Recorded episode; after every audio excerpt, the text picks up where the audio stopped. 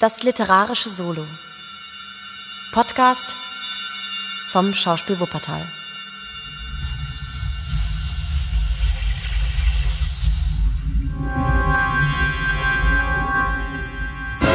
Das Tal des Grauens von Arthur Conan Doyle. Erster Teil. Der Mord in Burstone.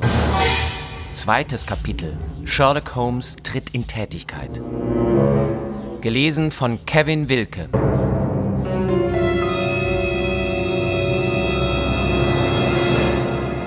Es war einer jener dramatischen Momente, die für meinen Freund die Höhepunkte des Lebens darstellten. Zu sagen, dass er von der Mitteilung des Inspektors erschüttert war oder darüber Erregung verriet, wäre unbedingt eine Übertreibung. Er hatte zwar nicht den geringsten Zug von Grausamkeit in seiner eigenartigen Veranlagung, aber ständige Nervenanspannung hatte ihn gegen Sensationen unempfindlich gemacht. Obgleich also seine Gefühle stumpf waren, besaß sein Geist eine überaus große Regsamkeit. Nicht eine Spur des Entsetzens, das ich bei der Mitteilung McDonalds fühlte, zeigte sich bei ihm. Sein Gesicht trug lediglich einen still interessierten Ausdruck, etwa den des Chemikers im Augenblick der eintretenden Niederschlagsbildung. Bemerkenswert, sagte er, sehr bemerkenswert. Das scheint Sie nicht überrascht zu haben? Überrascht nicht, Mr. Mac, nur interessiert. Warum sollte ich auch überrascht sein? Ich habe eine anonyme Mitteilung von einer Seite, die ich als unbedingt zuverlässig kenne, dahingehend, dass einer bestimmten Person unmittelbar eine große Gefahr drohe. Innerhalb einer Stunde stellt sich dann heraus, dass sich diese Drohung bereits verwirklicht hat und die betreffende Person tot ist. Ich bin interessiert, aber, wie Sie erkannt haben, keineswegs überrascht. In einigen kurzen Sätzen erläuterte er dann dem Inspektor den Vorfall mit dem Brief und der Chiffre. MacDonald saß da, das Kinn in die Hände gestützt, noch immer mit dem Ausdruck des Staunens in seinen großen, starren Augen. Ich bin im Begriffe, nach Burstone zu fahren, sagte er, und bin nur zu Ihnen gekommen, um Sie zu fragen, ob Sie mittun wollen, Sie und Ihr Freund. Nach dem, was Sie sagen, möchte ich indessen fast annehmen, dass wir hier in London Wichtigeres zu tun haben als in Burstone. Dieser Meinung bin ich nicht, sagte Holmes. Das verstehe ich nicht, Mr. Holmes, sagte der Inspektor. Die Zeitungen werden morgen oder übermorgen voll sein von dem Geheimnis in Burstone. Die Lösung des Rätsels scheint indessen in London zu liegen, da es hier einen Mann gibt, der von dem Verbrechen schon wusste, bevor es begangen wurde. Wir brauchen nur diesen Mann in die Hände zu bekommen und das Weitere wird sich finden. Unzweifelhaft, Mr. Mac. Aber wie wollen Sie es bewerkstelligen, den angeblichen Pollock in die Hände zu bekommen?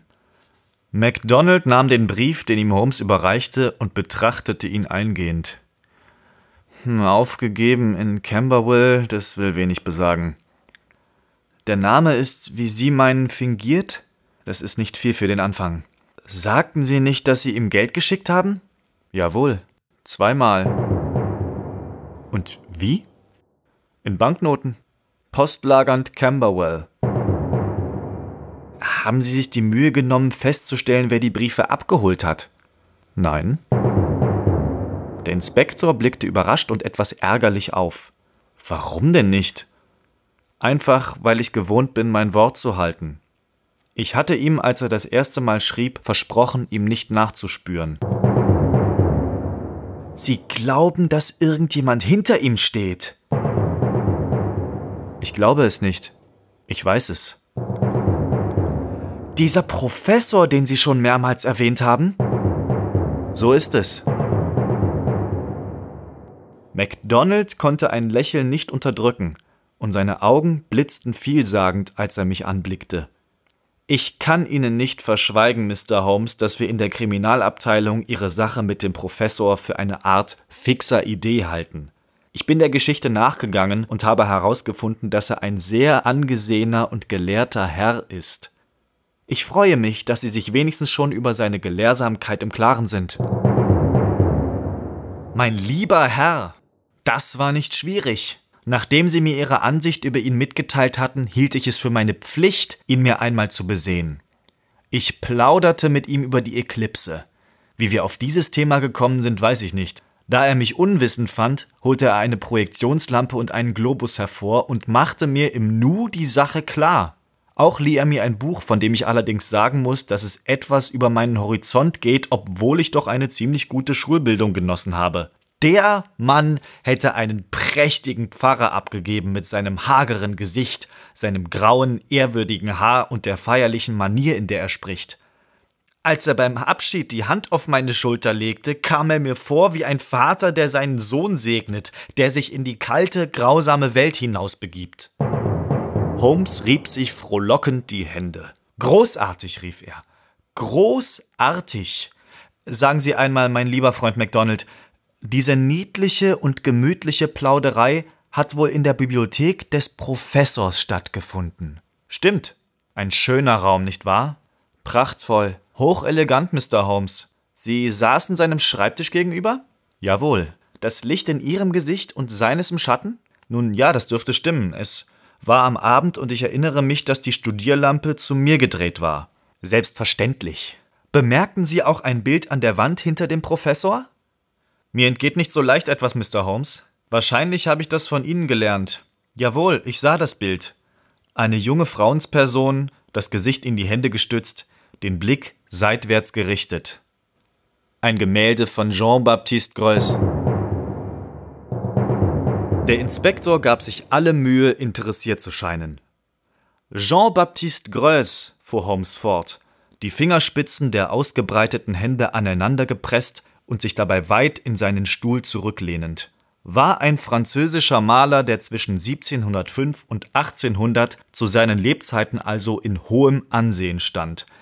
Die Nachwelt hat bekanntlich die Geltung, die er schon bei seinen Zeitgenossen hatte, in vollem Maße bestätigt. Ein abwesender Blick machte sich in den Augen des Inspektors bemerkbar. Wollen wir nicht lieber, sagte er. Nein, wir wollen nicht, denn wir sind ohne dies dabei, unterbrach ihn Holmes. Was ich Ihnen sage, hat ganz unmittelbar Bezug auf das, was Sie das Geheimnis von Burstone nennen. Tatsächlich möchte ich sagen, dass es geradezu dessen Ausgangspunkt ist. Ihre Gedanken laufen mir zu schnell, Mr. Holmes. Sie lassen meistens ein Glied oder mehrere sogar aus in der Kette und ich verliere darüber den Anschluss. Was um des lieben Himmels willen hat dieser tote Maler mit der Sache in Burstone zu tun?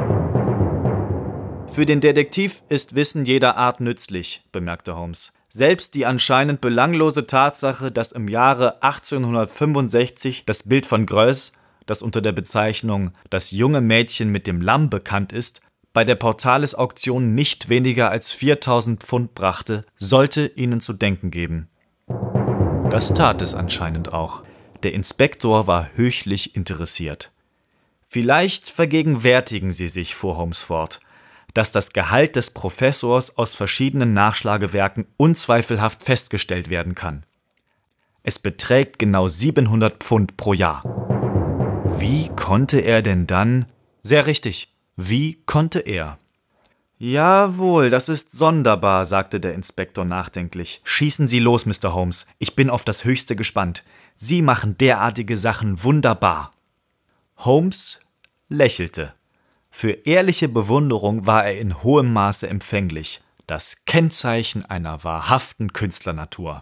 Über was wollen Sie etwas hören? Über Burstone? fragte er. Das hat noch Zeit, sagte der Inspektor, indem er einen Blick auf seine Uhr warf. Ich habe einen Wagen unten und wir brauchen nur 20 Minuten bis zum Victoria-Bahnhof. Ich möchte über dieses Bild etwas Näheres wissen. Ich war der Ansicht, Sie und Professor Moriarty seien sich noch nicht begegnet. So ist es auch. Woher kennen Sie dann seine Wohnung? Ah, lieber MacDonald, das ist etwas anderes. Ich war bereits dreimal in seiner Wohnung. Zweimal wartete ich auf ihn unter verschiedenen Vorwänden und das letzte Mal, nun, darüber kann ich mit Ihnen als Amtsperson nicht sprechen. Nur das eine kann ich Ihnen sagen, dass ich mir bei dem letzten Besuch gestattete, seine Papiere durchzugehen, mit den überraschendsten Ergebnissen. Sie haben also kompromittierendes Material gefunden? Nicht das geringste. Und gerade das war das Überraschende daran. Nun, Sie haben bereits erkannt, dass in der Sache mit dem Bild etwas nicht stimmt. Der Besitz des Bildes lässt ihn als einen wohlhabenden Menschen erscheinen. Woher aber dieser Reichtum? Er ist unverheiratet. Sein jüngerer Bruder ist Stationsvorsteher im Westen Englands. Sein Einkommen beträgt 700 Pfund pro Jahr und trotzdem besitzt er einen Größ. Nun also? Die Schlussfolgerung ist doch einfach. Nach Ihrer Meinung stammt sein Einkommen aus dunklen Quellen. Sehr richtig. Ich habe natürlich noch andere Gründe für meine Annahme. Dutzende von geheimnisvollen Fäden, die sich in undefinierbarer Weise zu dem Mittelpunkt des Netzes hinspinnen, in dem eine giftgefüllte, regungslose Kreatur lauert. Ich habe den Größ nur erwähnt, weil er die Angelegenheit in den Bereich ihrer eigenen Beobachtungen bringt. Ich gebe zu, Mr. Holmes, dass das, was Sie sagen, höchst interessant ist. Mehr als das. Es ist geradezu wundervoll. Aber wollen wir uns nicht etwas klarer fassen, wenn dies möglich ist? Denken Sie an Fälschung, Falschmünzerei, Einbruch. Wo kommt das Geld her? Haben Sie je etwas über Jonathan Wild gelesen? Der Name kommt mir bekannt vor. Eine Figur in einer Novelle, nicht wahr? Ich halte nicht viel von Detektiven in Novellen. Das sind Leute, die immer Erfolg haben, ohne dass man weiß, wie er zustande kommt. Die Leute arbeiten mit Einbildungskraft, anstatt mit nackten Tatsachen. Jonathan Wild war kein Detektiv, auch keine Novellenfigur. Er war ein Meisterverbrecher, der im 18. Jahrhundert so um 1750 herumlebte. Dann interessiert er mich nicht. Für mich als Mann der Praxis gibt es nur die Jetztzeit. Nun, Mr. Mac, dann möchte ich Ihnen raten, wenn Sie tatsächlich ein Mann der Praxis sein wollen, sich zunächst einmal auf drei Monate in Ihren vier Wänden einzuschließen und zwölf Stunden täglich die Annalen des Verbrechers nachzulesen. Alles bewegt sich im Kreislauf, selbst der Typ des Professors Moriarty. Jonathan Wild war der geistige Mittelpunkt der Londoner Verbrecherwelt, der er seinen Kopf und seine Organisation gegen eine 15-prozentige Provision zur Verfügung stellte. Das Rad dreht sich ständig weiter und dieselben Speichen kommen immer wieder empor. Alles ist schon einmal da gewesen und alles wird wieder geschehen. Ich möchte Ihnen ein oder zwei Dinge über Moriarty erzählen, die Sie vielleicht interessieren werden. Ich weiß zum Beispiel, wer das erste Glied in seiner Kette ist einer Kette, an deren einem Ende sich dieser Napoleon der Verbrecher befindet, während sie am anderen in eine Unzahl dunkler Existenzen ausmündet. Rowdies, Taschendiebe, Erpresser, Falschspieler und noch viele andere. Tatsächlich ist jede Form des Verbrechens darin vertreten. Sein Generalstabschef ist Oberst Sebastian Morand, ein Mensch, der über die Verbrecherwelt ebenso hoch erhaben scheint und dem Gesetz gegenüber genauso unangreifbar ist wie Moriarty selbst. Was glauben Sie, dass er ihm bezahlt? Das möchte ich gerne wissen. Ein fürstliches Gehalt. 6000 Pfund pro Jahr.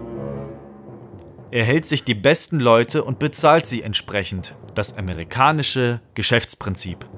Ich bin ganz durch Zufall dahinter gekommen. Der Morand erhält ein höheres Gehalt als der Ministerpräsident. Das mag Ihnen einen Begriff davon geben, welche Einkünfte Moriarty bezieht und in welchem Maßstab er seine Tätigkeit ausübt. Und dann noch etwas. Ich habe es mir kürzlich angelegen sein lassen, einigen von Moriartys Schecks nachzugehen. Ganz gewöhnliche, harmlose Schecks, mit denen er seine Haushaltsrechnungen bezahlt. Nach denen zu schließen, die ich fand, unterhält er Konten bei nicht weniger als sechs verschiedenen Banken. Macht das einen Eindruck auf Ihr Gehirn? Höchst merkwürdig, ohne Zweifel. Und was schließen Sie daraus? Er will nicht, dass man über seine Geldmittel spricht. Niemand soll wissen, was er hat. Ich bin ganz sicher, dass er einige 20 Bankkonten hat, mit dem Großteil seines Vermögens wahrscheinlich im Ausland, bei der Deutschen Bank oder in Amerika.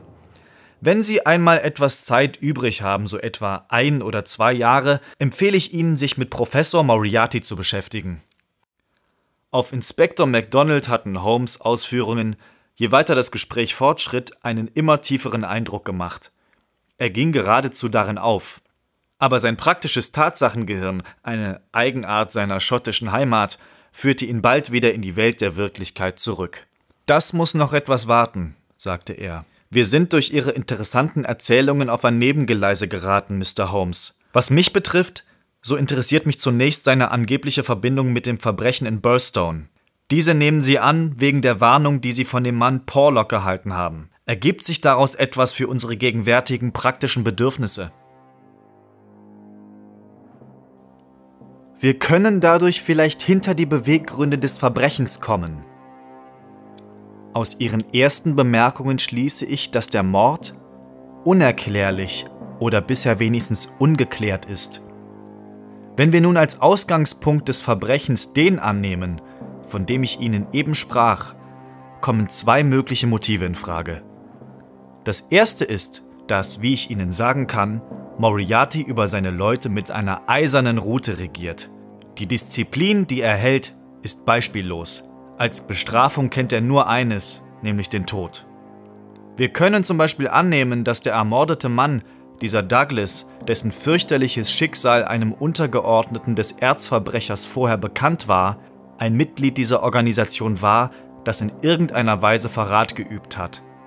Die Bestrafung folgte auf dem Fuße und würde natürlich der ganzen Organisation bekannt gemacht werden, um den Leuten Furcht vor einem ähnlichen Schicksal einzuflößen. Nun, das ist die eine Hypothese, Mr. Holmes. Andere ist, dass die Sache eines seiner dunklen Geschäfte ist und von Moriarty in diesem Sinne geleitet und ausgeführt wurde. Ist irgendetwas geraubt worden? Ich habe nichts davon gehört. Wenn dem so wäre, fuhr Holmes fort, würde das natürlich ohne weiteres für die zweite Annahme sprechen. Moriarty wurde vielleicht dazu gewonnen, das Verbrechen auf Teilung des Raubes auszuführen. Oder man hat ihm eine bestimmte Summe für die Ausführung des Mordes bezahlt. Beides ist möglich. Aber wie dem auch sei, und selbst wenn es noch eine dritte Möglichkeit gäbe, müssen wir in Burstone nach der Lösung suchen. Ich kenne unseren Mann zu genau, um nicht überzeugt zu sein, dass er hier keine Spur hinterlassen hat, die auf ihn zurückführen könnte. Also dann auf nach Burstone, rief MacDonald von seinem Stuhl auffahrend.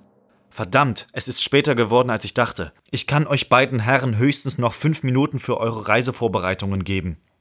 Für uns ist das reichlich, sagte Holmes sprang auf und schlüpfte eiligst aus seinem Schlafrock und in seinen Rock.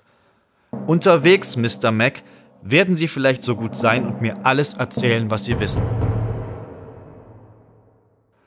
Dieses alles war, wie sich herausstellte, enttäuschend wenig.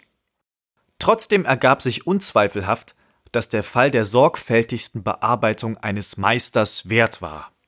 Holmes Gesicht heiterte sich auf, als er, seine dünnen Hände reibend, der mageren, aber ungewöhnlichen Aufzählung der vorliegenden Tatsachen lauschte. Eine lange Reihe stiller Wochen lag hinter uns. Hier endlich fand sich wieder ein Objekt, würdig der erstaunlichen Gaben meines Freundes, die stets nach Handlung drängten und daher ihrem Besitzer unbequem wurden, wenn sich keine Gelegenheit bot, sie auszuüben. Selbst der schärfste Geist stumpft sich durch Untätigkeit ab. Sherlock Holmes Augen funkelten, seine bleichen Wangen übergoss eine wärmere Farbe, sein Gesicht nahm einen durchgeistigten Ausdruck an, wie stets, wenn ihn ein Ruf zur Arbeit erreichte. Den Kopf vorgebeugt hörte er mit angestrengter Aufmerksamkeit MacDonalds kurzer Schilderung der Aufgabe zu, die uns in Burstone erwartete. Alles, was der Inspektor darüber zur Hand hatte, war, wie er uns erklärte, ein kurzer Bericht, der mit dem frühmorgendlichen Milchzug nach London gesandt worden war. White Mason, das Haupt der Grafschaftspolizei, dem die Untersuchung offiziell unterstand, war einer seiner persönlichen Freunde, weshalb MacDonald dessen Benachrichtigung schneller empfing, als sonst geschieht, wenn die Zentrale in Scotland Yard von der Provinzpolizei um Beistand angerufen wird. Der hauptstädtische Detektiv findet meistens schon eine recht kalte Spur vor, wenn er zur Stätte eines Verbrechens gerufen wird. Mein lieber Inspektor MacDonald, lautete der Brief, den er uns vorlas. Die amtliche Anforderung Ihrer Dienste finden Sie unter besonderem Umschlag. Das folgende ist für Sie privat. Raten Sie mir, mit welchem Zug Sie morgen in Burstone eintreffen werden. Ich werde Sie entweder selbst erwarten oder, wenn meine Zeit dies nicht erlaubt, Sie abholen lassen. Der Fall ist eine Sensation. Zögern Sie nicht einen Moment. Wenn Sie Mr. Holmes mitbringen können, tun Sie es. Er wird die Sache nach seinem Geschmack finden. Man möchte glauben, dass die Geschichte direkt auf einen Bühneneffekt angelegt war, wenn nicht ein Toter in ihrem Mittelpunkt stände. Sie können mir glauben, es ist eine Sensation. Ihr Freund scheint kein Dummkopf zu sein, bemerkte Holmes. Nein, Herr White Mason hat es in sich, wenn Sie meinem Urteil glauben wollen. Haben Sie sonst noch irgendetwas zu berichten? Nein, er wird uns alles sagen, wenn wir ihn treffen. Es stand aber doch in dem Brief nicht ein Wort von Mr. Douglas und dass er in schrecklicher Weise ermordet wurde. Woher wissen Sie denn das? Das war in dem anliegenden Bericht enthalten. Das Wort schrecklich kommt darin allerdings nicht vor. Dergleichen kennt die amtliche Ausdrucksweise nicht. Lediglich der Name John Douglas ist angeführt und dazu bemerkt, dass der Tod von einem Kopfschuss herrühre, der aussehe wie von einem Schrotgewehr. Auch ist angeführt, wann das Verbrechen entdeckt wurde, nämlich gestern nahe an Mitternacht. Schließlich steht noch darin, dass es sich zweifellos um Mord handele, dass bisher niemand verhaftet wurde und der Fall einige ungewöhnliche und erstaunliche Eigenarten aufweise. Das ist alles, was uns bisher vorliegt, Mr. Holmes. Wenn Sie gestatten, Mr. Mac, wollen wir es zunächst dabei bewenden lassen. Die Versuchung, sich aufgrund ungenügenden Tatsachenmaterials vorschnelle Ansichten zu bilden, ist eines der größten Übel unseres Berufes. Sicher ist bisher nur das Folgende das Vorhandensein eines gefährlichen Kopfes in London und eines Toten in Sussex. Alles, was dazwischen liegt, müssen wir noch herausfinden.